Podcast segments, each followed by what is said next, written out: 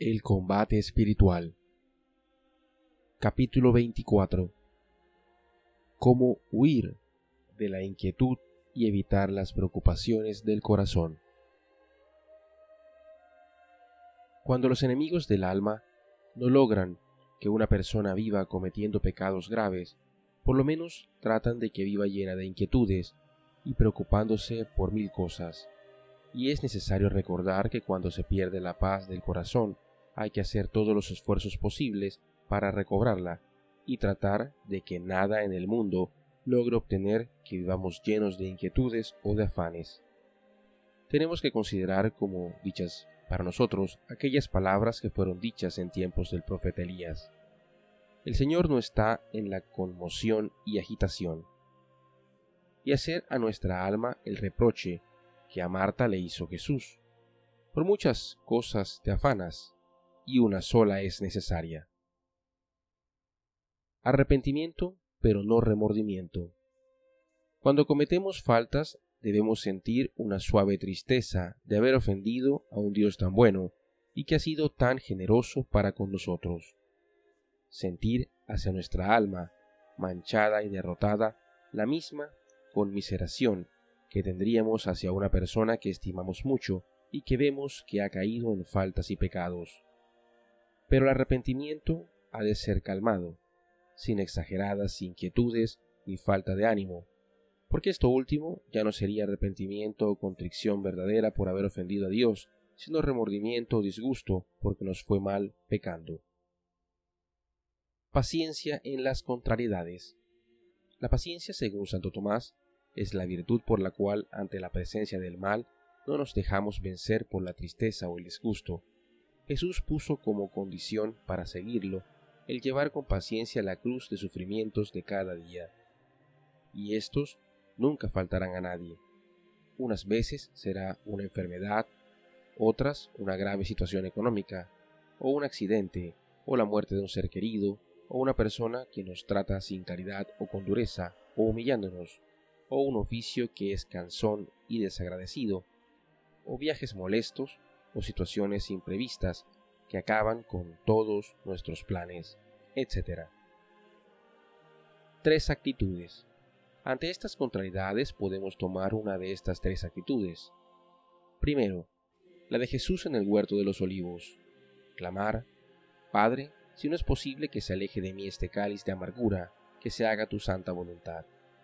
Esta actitud trae paz en la tierra y premios inmensos en el cielo y como a Jesús, el Padre, nos enviará un ángel a consolarnos. Segunda actitud, la de los antiguos estoicos.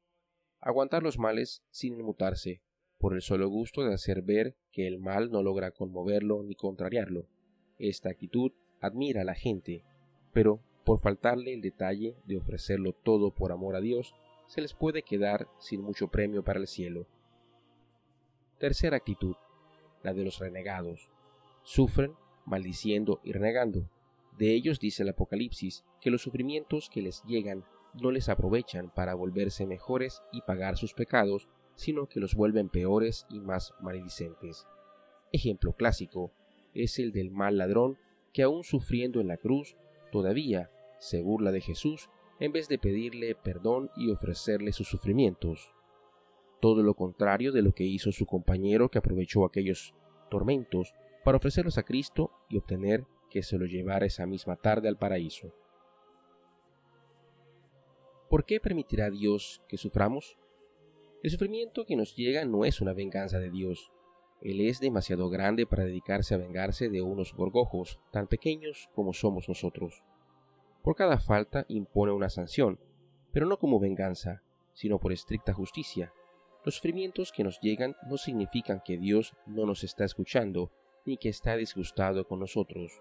No, los padecimientos los permite Él para que le vayamos pagando las deudas que le tenemos por tantas faltas que hemos cometido y para que con ellos nos ganemos grandes premios para el cielo. Prever lo que va a suceder. Para no estallar en impaciencia cuando llegan las contrariedades, es conveniente acostumbrarse a prever qué dificultades se nos van a presentar durante el día en un viaje que vamos a hacer se nos van a presentar demoras muy aburridoras, Pues si las hemos previsto, cuando lleguen ya no nos irritarán tanto porque nos habíamos preparado para aguantarlas y así tendremos menos inquietud. Recordad que todo se convierte en bien. Convenzámonos que las contrariedades y dificultades que se nos presentan no son en realidad males, sino ocasiones de conseguir bienes para el alma y para la eternidad. Puede ser que los fines por los cuales Dios permite que estos sufrimientos nos lleguen permanezcan ocultos y desconocidos para nosotros, pero podemos estar seguros de que al final de nuestra vida, al llegar a la eternidad, podremos repetir lo que les dijo José en Egipto a sus hermanos que lo habían vendido como esclavo. Fue Dios el que permitió esto, que parecía un gran mal, y lo permitió porque de ello iba a resultar un gran bien. Recordar esto libra de muchas inquietudes. Tratemos de estar siempre alegres. La tristeza hace un gran daño al corazón y no es de ningún provecho para el alma. Y ella proviene casi siempre de que recordamos las pocas cosas desagradables que nos han sucedido y nos olvidamos de las muchísimas cosas agradables y provechosas que Dios ha permitido que nos sucedan. A los enemigos de nuestra santidad les conviene que vivamos tristes porque la tristeza apaga el entusiasmo y quita ánimos para obrar el bien. Pero vivir triste, si no es porque se padece alguna enfermedad que produce tristeza, entonces hay que tratar de curar con medicamentos esa enfermedad porque puede llevar a otros males muy graves y dañosos. Vivir triste es una ingratitud para con Dios, porque por cada hecho desagradable o dañoso que nos suceda, nos llegan diez o más hechos agradables y provechosos. ¿Por qué dedicarme a mirar con disgusto alguna pequeñita mancha negra de nuestra existencia en vez de observar con alegría tantas cosas agradables que nos suceden cada día? Cuidado con los deseos exagerados o instantáneos. Otras de las trampas que produce inquietud en el alma es el llenarse de deseos, planes exagerados y dedicarse a tratar de ponerlos en práctica rápidamente. Los orientales dicen que tanta mayor paz tiene una persona cuanto más sabe moderar sus deseos. Cuando nos llegue algún deseo o se nos ocurra un plan, pidamos al Espíritu Santo que nos ilumine si esto viene de Dios y es para nuestro mayor bien. Ojalá logremos consultar también a alguna persona prudente y espiritual, y luego tratemos de mortificar nuestra demasiada vivacidad que nos quiere llevar a tratar de poner en práctica ya inmediatamente lo que se nos ha ocurrido esa mortificación hace más perfecta y más agradable a Dios nuestra obra que si lo hubiéramos hecho con precipitación y demasiada rapidez. Las gentes prudentes dejan fermentar poco a poco las ideas en su cerebro, las van cocinando con el fuego de la oración y el combustible que se llama pedir consejo a los que saben. Decía Jesús que si se empieza una obra sin hacer cálculos acerca de si se podrá terminar, y luego no se logra acabar, la gente se nos va a burlar y a decir, empezó y no fue capaz de concluir. Vayamos despacio y lograremos llegar más lejos. Cuidado con los recuerdos amargos. Para evitar ese mal tan dañoso que es la inquietud, conviene alejar de nuestra mente esos recuerdos amargos y tristes que quieren anidarse allí como roedores dañinos. El vivir pensando en eso, lo que obtiene es que se graben de tal manera en la mente que ya después no seremos capaces de alejarnos de allí y son recuerdos que en vez de contribuir a volvernos mejores, lo que hacen es llenar el alma de vanas inquietudes y de inútiles amarguras. ¿Que alguien nos humilló y nos atacó injustamente? Pues con eso hizo crecer nuestra humildad y nos ejercitó en la paciencia. ¿Que hemos cometido muchos y graves pecados en la vida pasada? Pero, ¿ya los confesamos y los hemos pedido muchas veces a Dios que nos perdone? ¿Para qué seguirlos recordando? Más bien, sumerjámoslos en el océano inmenso de la bondad y de la misericordia de Dios, y así se cumplirá lo que prometió el profeta Miqueas. Tú, oh Dios, arrojarás al fondo del mar todos nuestros pecados, para no volverlos a recordar. ¿Para qué seguir atormentándonos con estos recuerdos de un pasado que ya por más que nos angustiemos no podemos cambiar ni hacer que no haya sido así?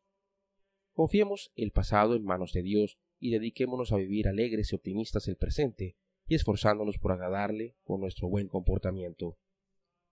¿Que tuvimos tremendas imprudencias que nos ocasionaron enormes pérdidas? Aprovechemos esta amarga experiencia para aprender lecciones para el futuro, pero no nos amarguemos llorando por la leche derramada, que con llorar no vamos a lograr recoger nada. Volvamos a empezar animosos, pues son muchas las personas que en una imprudencia perdieron los ahorros de toda una vida y luego con la ayuda de Dios lograron reponerse y volver a surgir. Pero si nos dejamos llevar por la preocupación y la depresión, acabaremos con nuestra salud nerviosa, acortaremos nuestra vida, y con esos afanes nada lograremos remediar. San Pedro dice, coloquemos nuestras preocupaciones en manos de Dios, que Él se interesa por nosotros. Analicemos nuestros remordimientos. Si ellos nos llevan a confiar más en la divina misericordia de Dios, a pedirle perdón y a empezar una vida más virtuosa, a ser más humildes y más comprensivos con los demás, entonces sí son provechosos. Pero si solamente nos llenan de amargura y desánimo, rechacémoslo como venidos del mal espíritu, porque pueden ser sugestiones del enemigo para hacer que vivamos llenos de inútil inquietud. Cuando recordemos hechos dolorosos, analicemos si el recuerdo que este hecho nos produce nos sirve para atacar nuestro orgullo y amor propio, que es el enemigo más temible que tenemos.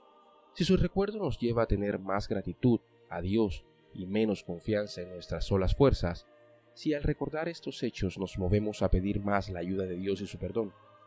En esos casos son recuerdos provechosos, pero si por el contrario al recordar esos acontecimientos amargos nos inquietamos, nos desanimamos, nos volvemos más miedosos para obrar el bien y más pesimistas, y nos llenamos de rencores y de deseos de venganza, nos llegan la impaciencia, la amargura y el airado rechazo por lo que nos ha hecho sufrir, entonces sí, mucho cuidado, que por allí anda el ángel de las tinieblas, que es triste todos los días y minutos de su vida, y quiere contagiarnos de su tristeza y de su amargura.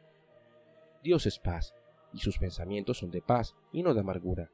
Repitamos las palabras que acostumbraba decir una santa, tristeza y melancolía fuera del alma mía. Vivir recordando con disgusto el pasado es una tristeza inútil, ni un milímetro cambiará ya. En cambio, qué consolador es recordar lo que dice el libro del Apocalipsis, que al final de nuestro tiempo se abrirá el libro de la vida, donde está escrito todo lo que hemos sufrido y a cada uno se le pagará según sus méritos. Consuelo pensar que ninguno de nuestros sufrimientos habrá sido olvidado por Dios. Él permitió que nos llegaran, sabrá premiarnos muy bien, y su premio será eterno y maravilloso. Un recuerdo como este se hace provechoso al alma y llena de entusiasmo. Coloquemos nuestras preocupaciones en manos de Dios, que Él se encargará de proporcionarnos las soluciones.